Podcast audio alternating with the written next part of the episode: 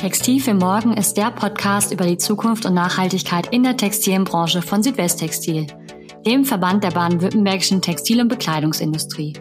Wir möchten Unternehmen bestärken, gemeinsam die Herausforderungen der nachhaltigen Zukunft und Entwicklung anzugehen und aktiv zu werden.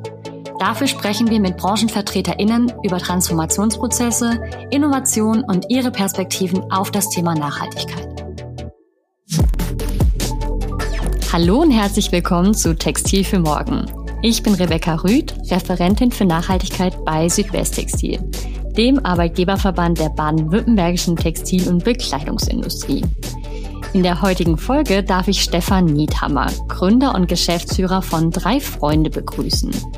Mit ihm möchte ich gleich zumindest gedanklich einmal um die Welt reisen, auf den Spuren des perfekten T-Shirts, aber auch ganz lokal mit ihm über Bündnisse und Veränderungen in unserer Industrie diskutieren. Lieber Stefan, herzlich willkommen bei Textil für Morgen. Hallo Rebecca. Schön, dich heute mal zu hören wieder. Ja, gleichfalls. Bevor ich mit meinen Fragen loslege, stell dich doch gerne mal unseren Hörern und Hörer vor, die dich vielleicht noch nicht kennen. Ja, also ja, was was ist relevant, äh, wenn es um mich geht? Das ist äh, eine spannende Frage. Ich glaube, entscheidend ist ja der Kern. Drei Freunde ist ein T-Shirt-Label, wo es um das perfekte T-Shirt geht. Äh, und wie kommt man überhaupt auf die Idee, äh, in die Textilbranche gehen zu wollen? Ähm, und da muss ich sagen, ich bin da durch Zufall reingestolpert. Denn alles, was ich immer wollte in meinem Leben, ist die Welt verändern und zwar zu einem besseren hin.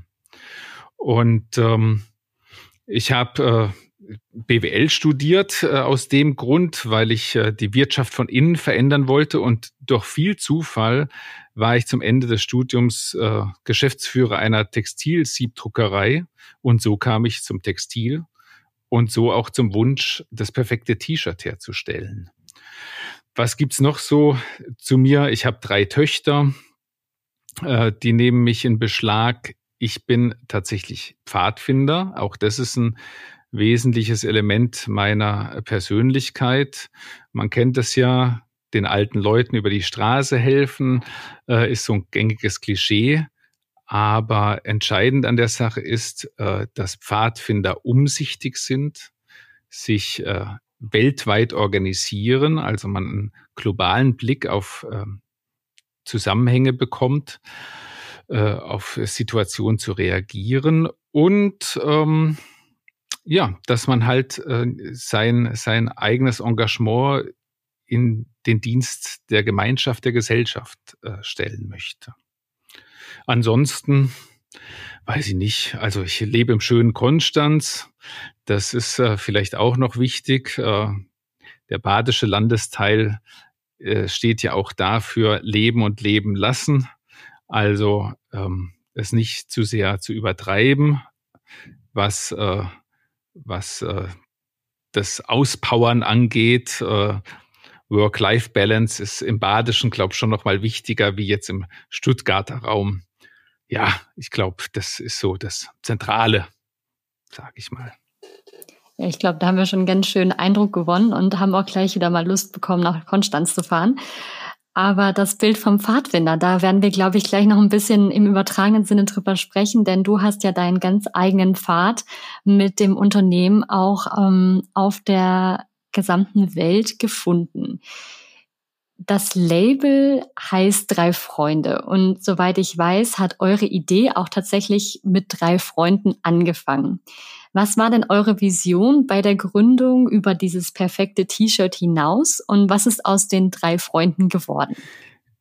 Ich glaube, es ging andersrum los. Also wie so oft, ähm, oder was heißt oft, aber es war keine systematische Gründung, eben wir wollen jetzt ein perfektes T-Shirt herstellen, sondern es war mehr, also es war schon mehr wie eine Schnapsidee, aber es wäre eher eine Schnapsidee. Also wie jetzt eine ernsthafte Unternehmensgründung. Der Punkt ist, wir drei Freunde äh, kennen uns sehr lange, eben aus den Pfadfindern. Wir haben sehr viele gemeinsame Erlebnisse äh, gehabt in unserer Jugend und äh, jungen Erwachsenenzeit. Und irgendwann kam halt die Phase, wo man sich in unterschiedliche räumliche Zonen gebracht hat. Also ich sage jetzt mal Hamburg, äh, Freiburg, Konstanz.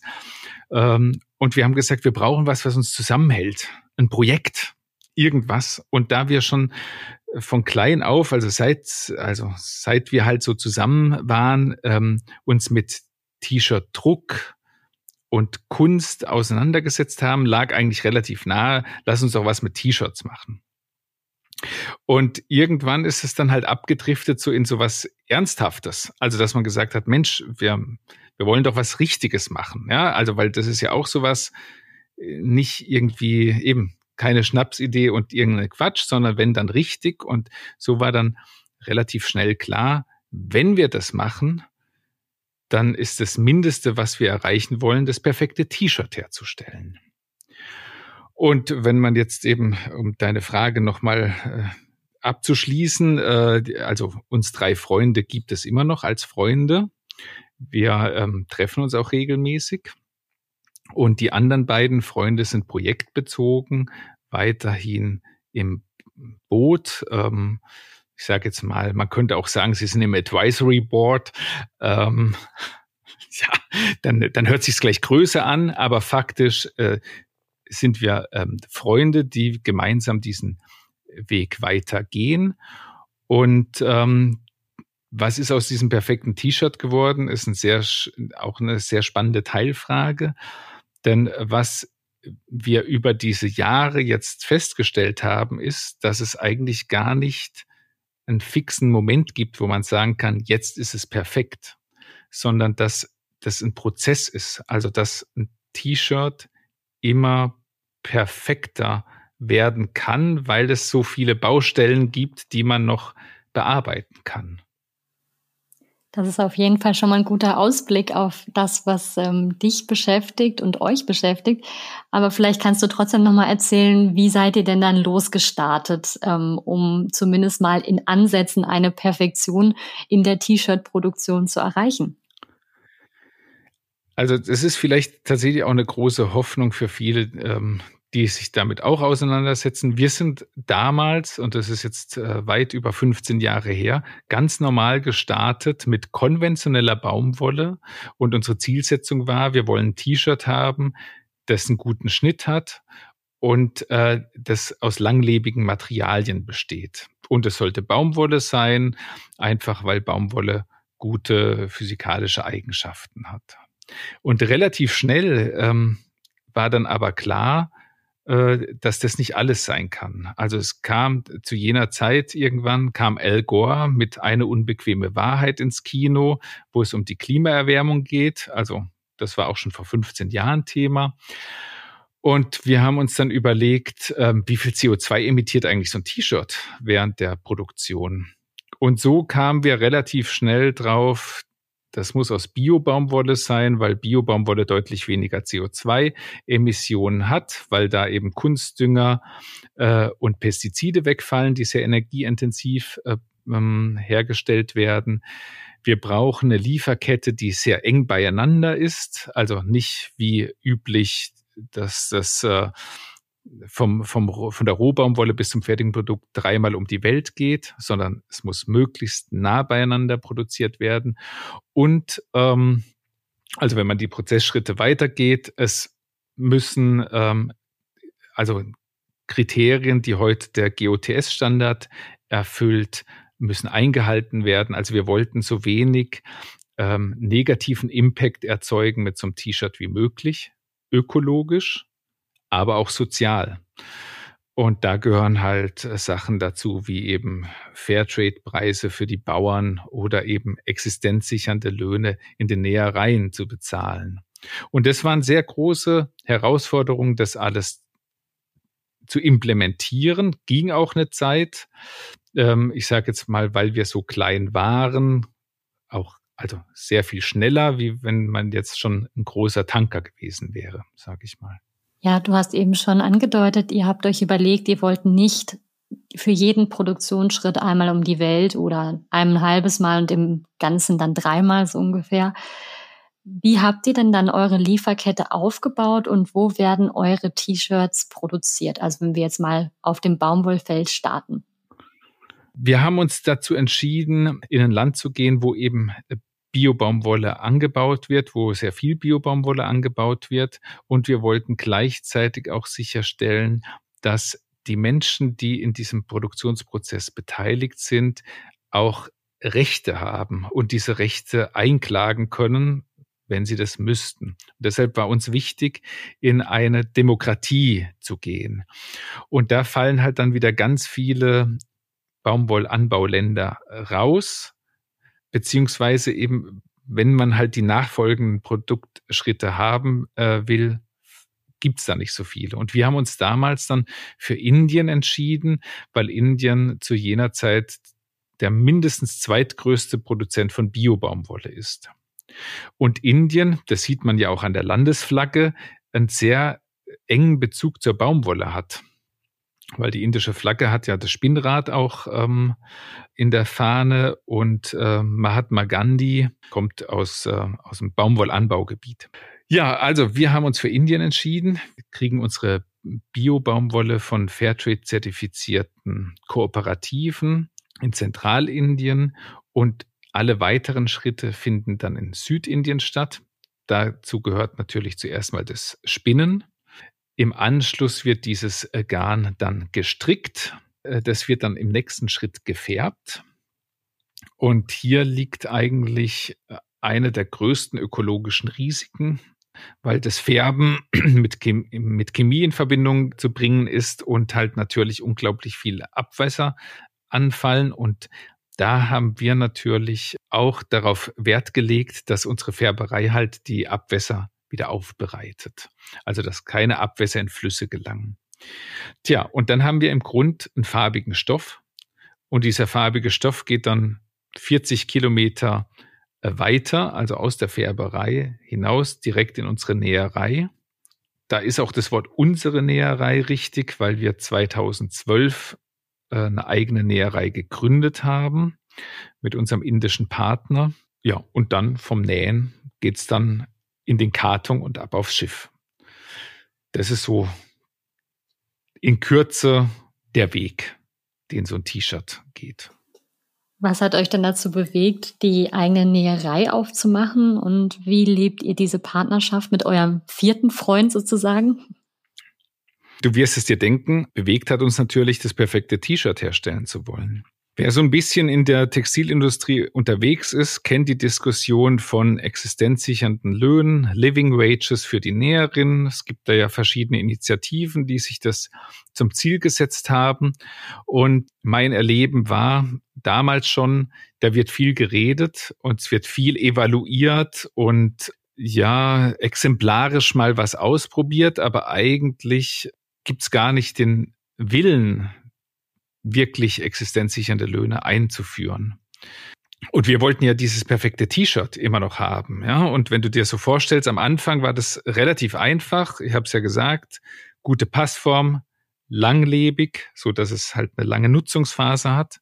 Und irgendwann kam dann die Sache, oh Gott, CO2-Emissionen minimieren, deshalb Biobaumwolle. Mit der Biobaumwolle hatten wir den Vorteil, dass wir eben auch den negativen Impact auf dem Feld, also was halt äh, Grundwasservergiftung mit Pestiziden angeht, gelöst haben. Wir haben die Fairtrade-Baumwolle, mit der wir den Bauern halt Preise bezahlen, von denen sie wirklich leben können und sich auch was zurücklegen können. Und dann hatten wir halt die Färberei, wo eben das Problem der Wasservergiftung wieder da ist, dass wir über diese geschlossenen Kreislaufe lösen konnten. Und dann war halt noch diese Näherei, ja. Und äh, wir hatten, wir hatten gute Partner, die natürlich auch Fairtrade und äh, Bio-zertifiziert waren und an die wir herangetreten sind und gesagt haben, hey, wir wollen das perfekte T-Shirt machen und dazu gehört, dass wir die Leute fair bezahlen in der Näherei. Wir würden gern mehr bezahlen. Und dann haben die halt uns nur groß angeschaut und gesagt, ja, äh, aber ihr habt doch schon alle Labels, die es gibt. Was wollt ihr jetzt mehr Geld ausgeben? Und das ist, nee, das geht auch nicht. Das ist ja auch, wie sollen wir denn das machen? Dann wäre eine Linie oder wenn ihr einen Auftrag bringt, dann kriegen die mehr gezahlt und sonst weniger. Das gibt nur Unruhe, das wollen wir nicht. Aber wir wollten es. Und deshalb haben wir gesagt, gut, dann müssen wir es halt selber machen. Und da Girish, also unser vierter Freund quasi, schon von quasi Anfang an, als wir nach Indien sind, bei uns dabei waren. Also der hat damals eben eine dieser Nähereien geleitet, wo wir Aufträge platziert hatten. Haben wir gesagt, du Girisch, dann machen wir das halt selber. Die, also ich sag mal, die Expertise hatten wir durch den Girisch und dann haben wir das Ding halt aufgebaut. Und das ist eine Herausforderung, ist immer noch eine Herausforderung, ähm, weil das Problem ist tatsächlich, wie das ja auch die anderen äh, Nähereien gesagt haben, es ist nicht das Problem, dass wir diese eine, diesen einen Auftrag fair entlohnen, sondern dass wir kontinuierlich Aufträge haben, um beständig existenzsichernde Löhne zu zahlen. Weil nur dann macht es Sinn. Ja, und so, so kamen wir zu dieser Näherei, weil wir es halt richtig machen wollten. Und weil wir halt auch der ganzen Industrie zeigen wollten, doch, es geht. Man braucht nicht lamentieren, man muss es einfach nur machen. Und das Schöne ist ja, also eben, das war 2012, der Start war echt ruckelig, aber jetzt ist 2021, bald 22, also die Näherei gibt es jetzt dann zehn Jahre und offensichtlich können wir schon sagen, Proof of Concept, es geht, wenn man es will. Und äh, das macht uns, glaube auch äh, Girisch ähm, schon auch ein bisschen stolz und zufrieden. Ja. Da habt ihr auch auf jeden Fall einen Grund, stolz zu sein. Und ich hoffe auch sehr, dass äh, ihr dann das zehnjährige Bestehen der Näherei auch gemeinsam vielleicht dann vor Ort auch feiern könnt, was ja mit Corona gar nicht so einfach gerade ist. Corona ist echt bitter, ja. Wie viele Näherinnen und Näher beschäftigt ihr denn tatsächlich dann vor Ort in Indien? Also aktuell, eben, das zeigt dann auch mal die Dimension sind dort 20 Personen beschäftigt. Also im Vergleich zu richtigen, also richtigen Nähereien in Anführungszeichen, ist es sehr, sehr wenig. Ähm, meine Kollegen außerhalb ähm, des Fairtrades-Bereichs lachen als immer und sagen, na ja, 20 Leute, das hat unsere Musterabteilung. Ja, weil so eine normale Größe von einer Näherei sind halt 1000 Mitarbeiter bis zu 5000. Also wir sind sehr, sehr klein. Wir sind es aber bewusst weil wir wollten eben sicherstellen, dass wir von den Kapazitäten her immer eine Auslastung fahren können, um diese ähm, Näherinnen und Näher das ganze Jahr beschäftigen zu können. Wir wachsen so ganz langsam in dem Sinne, dass wir halt von anderen Startups, die unsere Werte teilen, Aufträge auch bekommen. Und zwar von, ich sage mal, Kanada bis Neuseeland. Aber es sollten sollen nie Abhängigkeiten auftreten in dem Sinne, dass wir erpressbar in unseren Zielen werden. Also wir haben regelmäßig auch Anfragen von großen Discountern, die sagen, hey, eure Geschichte ist super, wir wollen da jetzt auch mal was machen. Äh, Taschen zum Beispiel, ja, wir brauchen 100.000 Taschen im Monat. Könnt ihr das machen? Wo wir halt sagen, können wir machen. Wir brauchen halt ein Commitment von drei Jahren. Dann machen wir das. Und dann heißt es halt immer, nee, das geht nicht. Nee, nee, wir machen jetzt erstmal eine Order und dann schauen wir weiter. Und da ist halt die Problematik, nach einer Order wird es Ihnen immer noch gefallen.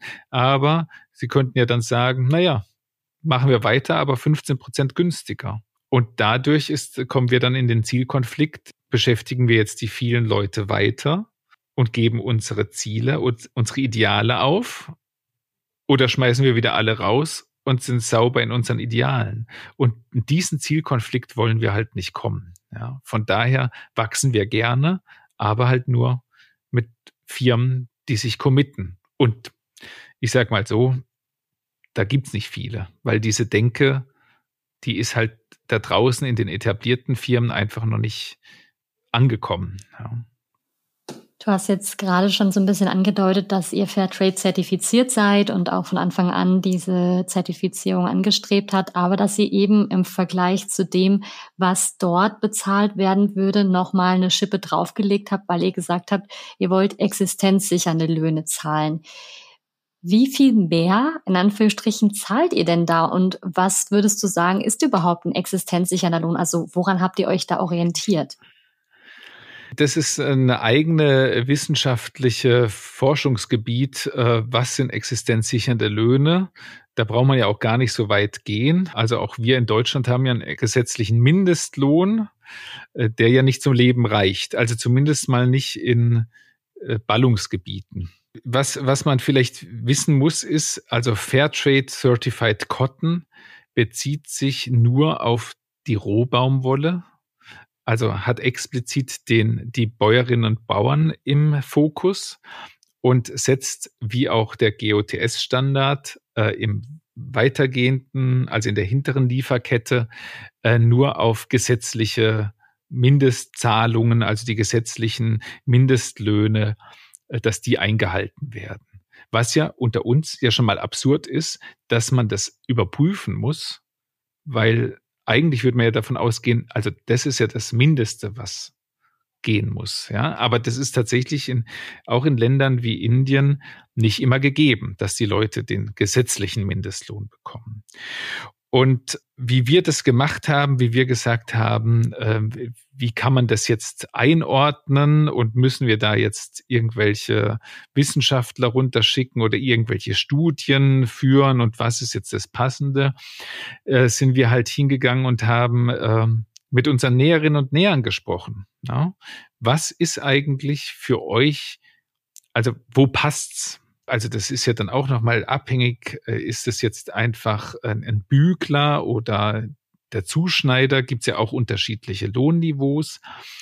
Aber im Generellen kamen wir überein, dass ein Drittel oberhalb des gesetzlichen Mindestlohns ein Punkt ist, bei dem ein existenzsicherndes Leben gut möglich ist. Und das bezahlen wir.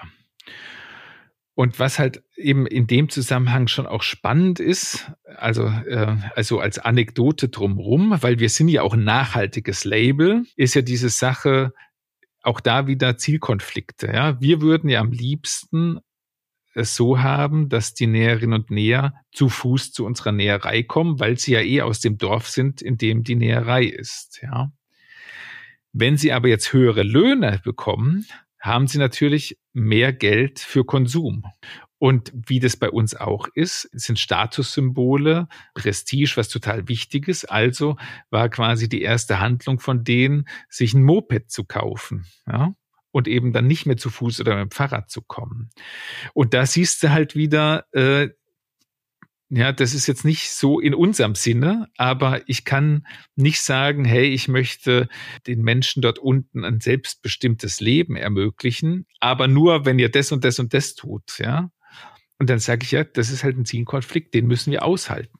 Jetzt haben wir schon über einige Verbesserungsbedürfnisse auch in der Lieferkette gesprochen. Ähm, und du engagierst dich ja auf nationaler Ebene schon mit drei Freunden auch im Textilbündnis und ihr seid unter anderem auch mit dem grünen Knopf zertifiziert. Was möchtest du hier als Unternehmer voranbringen und was gibt es da noch an Veränderungsbedarf in dieser Bündnis- und Zertifizierungsarbeit, ich werde ja oft auch von konventionellen Firmen um Rat gefragt, beratend tätig zu sein, wie eben, wie können wir nachhaltiger werden? Und ich sage immer, also so als Vorschlag, tretet dem Textilbündnis bei. Das ist ein erster guter Schritt, sich einfach auch mit diesem ganzen Berichtswesen und so weiter auseinanderzusetzen. Unsere Rolle beim Textilbündnis sehe ich vor allem da drin, äh, so ein bisschen der Stachel im Fleisch zu sein, eben den Leuten, die sagen, nee, geht nicht und alles zu schwierig und Lieferketten sind komplex, halt entgegenzuwerfen, nee, es ist nicht Gott gemacht, sondern es liegt in unserem Entscheidungsbereich, wie komplex wir es haben wollen. Und eben, also ich kann, äh, auch wenn ich jetzt, also es gibt ja viel Kritik aus der Nachhaltigkeitsszene am Textilbündnis, aber ich erlebe das Textilbündnis wirklich als einen Raum, in dem halt auch die großen konventionellen Anbieter die Möglichkeit haben, Verbesserungsmöglichkeiten anzugehen, ohne gleich äh, kritisiert zu werden, ah, ist zu wenig oder kommt zu spät oder so, und dass man wirklich in einen Austausch kommt. Von daher kann ich für dieses Bündnis nur werben. Also das ist das eine. Das andere ist natürlich, ähm, sind wir auch eines der Unternehmen, die als erstes mit dem grünen Knopf zertifiziert wurden, und zwar für die komplette Produkt, für sämtliche Produkte, die wir anbieten. Und äh, ich glaube, da muss man noch einiges verändern. Wir sollten eigentlich jetzt auch den Versionsstand 2.0 beim grünen Knopf schon äh, vorliegen haben. Der sollte deutlich stärker werden als der Version 1. Ich glaube, je länger es dauert, um das zu veröffentlichen, desto mehr habe ich das Gefühl, es wird halt wieder weich gewaschen. Der grüne Knopf ist ein guter erster Ansatz, indem er halt äh, Verbrauchern signalisieren soll, schau mal her, wenn der drauf ist, dann kannst du dir sicher sein, dass es sauber ist. Und das ist er halt noch nicht. Der grüne Knopf ist nicht durchgängig sauber. Und da muss man, glaube ich, schon dran arbeiten und muss halt, äh, wenn man da mitmacht, dann kann man halt auch seine Stimme erheben. Unsere Stimme ist eine sehr leise oder eine sehr kleine. Leise ist sie nicht, aber sie ist sehr klein. Klar ist, wenn ein großer Kaffeedistributor dort eine andere Meinung hätte oder ein ähm, Lebensmitteldiscounter, dann wird das wahrscheinlich eher gehört, wie wenn das wir sagen. Aber nichtsdestotrotz muss man uns hören, wenn, wenn es dann halt so ist. Ja. Von dem sehr generellen Level der Industrie und eurer Lieferkette würde ich gerne noch mal ganz ins Lokale gehen. Du hast vorhin schon erzählt, du lebst in Konstanz und drei Freunde sitzt auch in Konstanz und ihr betreibt dort sogar ein Ladenlokal. Und das würde ich jetzt mal so auch ein bisschen als Experimentierfläche für das sehen, was ihr lebt, wie das tatsächlich am Markt und von Endkundinnen und Endkunden angenommen wird. Ihr habt zwar nicht nur drei Freunde Produkte, aber natürlich sehr ausgewählte Produkte ähm, auch aus anderen Bereichen und auch Industrien. Wie ist dein Erleben von Kundinnen und Kunden direkt im Laden und welche er Gespräche ergeben sich da?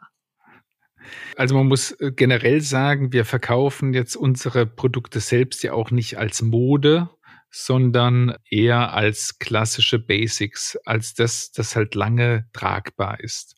Und dieses Ladengeschäft ist tatsächlich auch nochmal sowas wie ein Reallabor. Also ich empfinde ja mein ganzes Handeln als so halb forschend, halb, ich weiß gar nicht, wie man das sagen soll. Es ist ein großes Experiment. Leben ist ein großes Experiment und drei Freunde und auch dieses Ladenlokal sind es auch.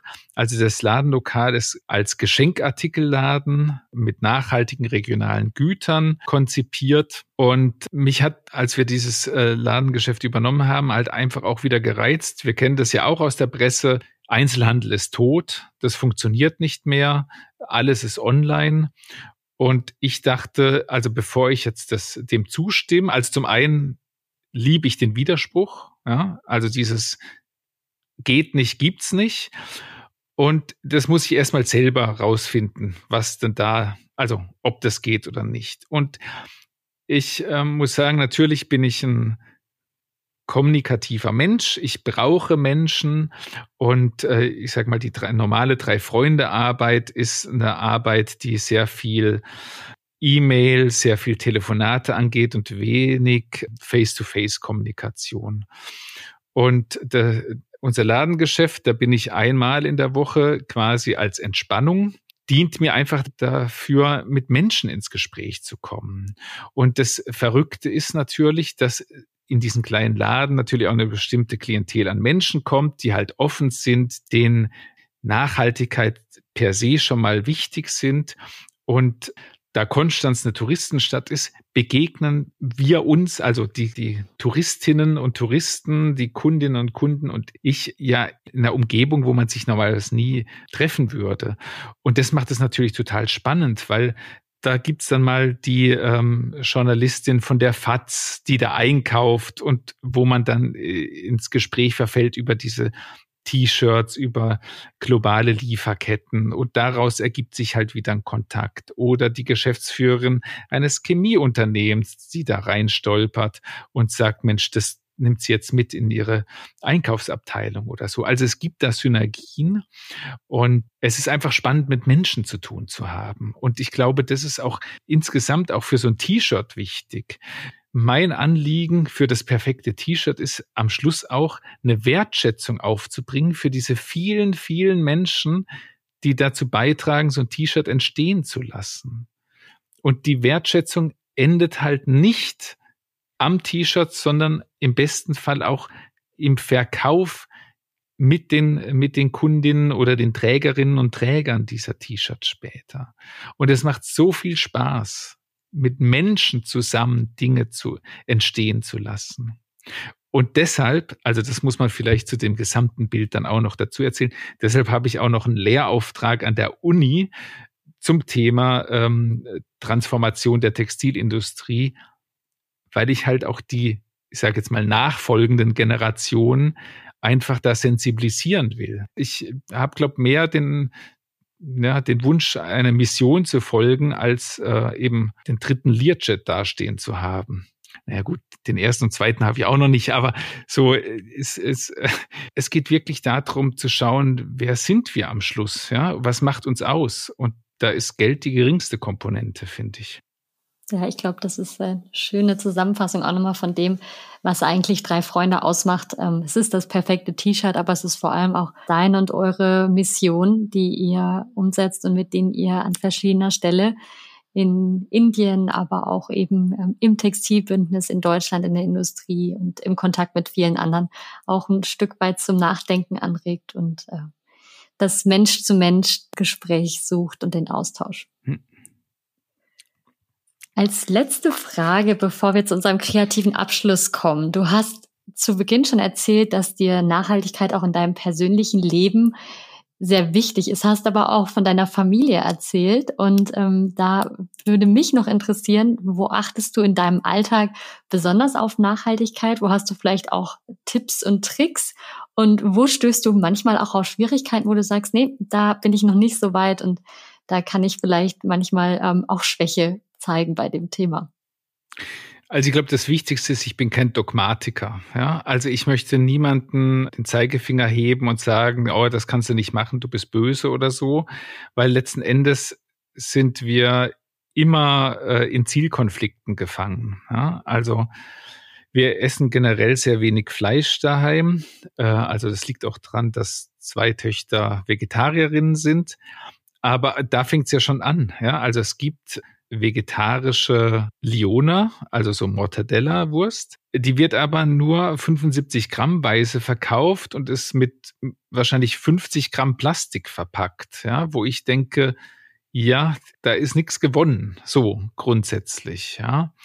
Und so gibt's eigentlich unzählige Schwierigkeiten. Eigentlich ist ja unser ganzes Leben voller Schwierigkeiten und Entscheidungen äh, geprägt, was tun wir, was ist richtig? Ich finde, eins der größten Probleme für mich ist jetzt, ähm, also ich bin kein Vollzeit-Vegetarier und ich sage jetzt mal auf so Märkten, Straßenfesten esse ich gern mal eine Grillwurst. Und während ich beim Metzger immer frage, wo kommt das Fleisch her?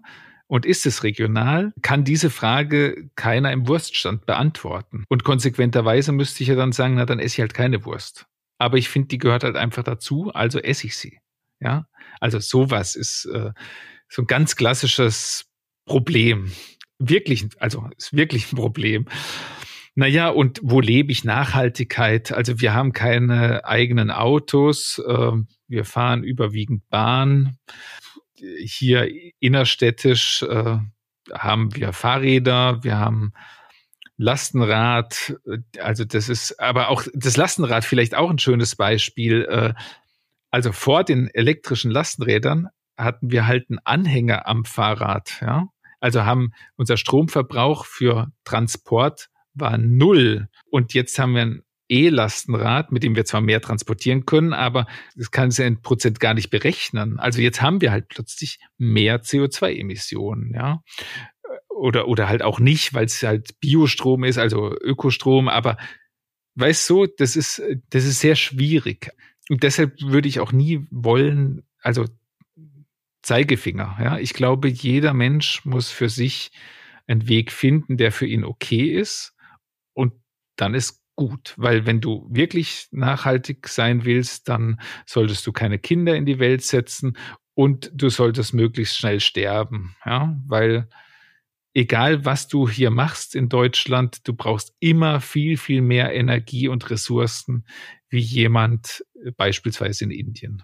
Die Frage, ich meine, hast du nicht gestellt, stelle ich jetzt, was, was ist das, das beste T-Shirt, nicht das perfekte T-Shirt, aber das beste T-Shirt ist kein T-Shirt. Also ich, ich versuche das auch immer zu erklären, nicht jeder muss ein Bio-T-Shirt kaufen, sondern er muss T-Shirts kaufen, die er lange trägt. Weil wenn ich jetzt ein T-Shirt nur ein halbes Jahr anziehe, äh, und das ist Bio und Fairtrade und dann schmeiße ich es weg, dann ist es weniger nachhaltig, wie wenn ich mein Lieblingsshirt, das halt böse ist und einen Elefanten auf dem Shirt abbildet und das habe ich halt vier Jahre, dann ist es so viel nachhaltiger. Also zentral ist, Dinge lange zu nutzen. Zum Abschluss des Podcasts habe ich äh, ja eine kreative beziehungsweise in deinem Fall wird es wahrscheinlich eher eine politische Herausforderung für dich, ähm, wenn du Bürgermeister, Ministerpräsident oder Staatschef einer Stadt, eines Bundeslandes oder einer Nation werden könntest. Was würdest du wählen und was wären deine ersten fünf Amtshandlungen? Also tatsächlich ist es ja so, dass ich schon in der Realschule gesagt habe, ich werde mal Bundeskanzler. Davon sehe ich jetzt ab. Ich glaube, der Ort, an dem man am meisten Einfluss haben kann, also relativ, ist tatsächlich auf Gemeindeebene. Ich würde Bürgermeister werden wollen, vielleicht Oberbürgermeister. Ich glaube, ich würde als erstes die Mitarbeiter der Stadt zusammenscharren und mit ihnen zusammen eine Vision erarbeiten, wie wir gemeinsam diese Stadt zum Besseren verändern können. Weil am Schluss, das ist so mein Erleben auch äh, hier in Konstanz, am Schluss kommt es auf die Verwaltung, auf die Menschen an, die das umsetzen müssen. Wenn die begeistert sind, wenn die sich committen, wie man so schön sagt, dann ist Wandel möglich und sonst halt nicht ich glaube, es sind die Menschen. Ich glaube tatsächlich, wir müssen, wir müssen uns wieder auch als Gemeinschaft, als Gesellschaft sehen, die wir gemeinsam Dinge bewegen und nicht immer nur sagen, ah, das geht nicht, ah, äh, alles so schwierig und uns zurückziehen, sondern nee, lasst uns doch mal einfach das Ding rocken, ja, und lasst uns, und deshalb Bürgermeister, lasst uns doch ein Modellprojekt sein. Die beste Stadt der Welt. Ja, lasst uns mal vorangehen, lasst uns mal Experimente machen, lasst uns einfach versuchen, was denkbar und möglich ist. Aber kommt mit dabei. Ja, also nicht nur die Verwaltung, sondern auch die Bürgerinnen und Bürger. Weißt, lasst uns, lasst uns rocken. Ja, die Leute sollen nicht mehr, äh, also jetzt, wenn wir, wenn ich jetzt äh, Konstanz sehe, nicht wegen dem See hierher kommen, sondern weil wir eine verdammt coole Stadt sind, weil wir vielleicht nicht die höchsten Gebäude haben, aber eine Atmosphäre, eine Lebendigkeit, die es so nirgendwo anders gibt. Das wäre mein Wunsch ist wenig, wenig eine Handlung, sage ich mal, aber ich glaube, den Raum zu bereiten, so eine Stimmung, so ein Erweckungserlebnis zu haben, einfach, ja, weiß, machen.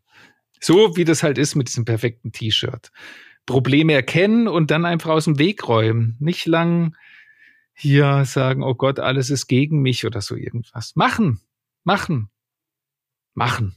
Sehr schön, danke dir, Stefan. Ich glaube, das war jetzt fast schon eine Bewerbung. Vielleicht gibt es hier irgendeine Stadt in Deutschland, die sagt, Mensch, wir würden.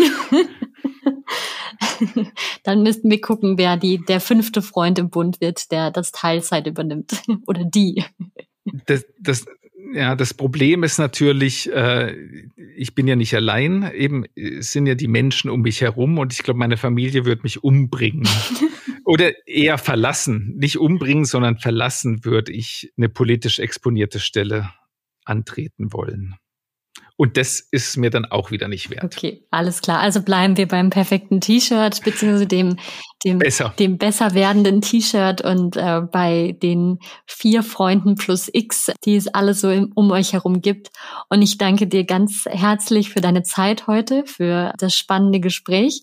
Und wir freuen uns, denke ich, alle weiterhin die Impulse von dir auch überall wahrzunehmen und hoffen, dass wir mit dir gemeinsam auch ein Stück weit die Industrie verändern können und wie du schon gesagt hast am Anfang, die Welt, äh, die Industrie von innen heraus ähm, durch Sorgsamkeit und äh, eine gewisse Pfadfindermentalität. Danke dir. Sehr gerne. Das war's mit dieser Folge von Textil für Morgen, dem Podcast über die Zukunft und Nachhaltigkeit in der Textilbranche von Südwesttextil.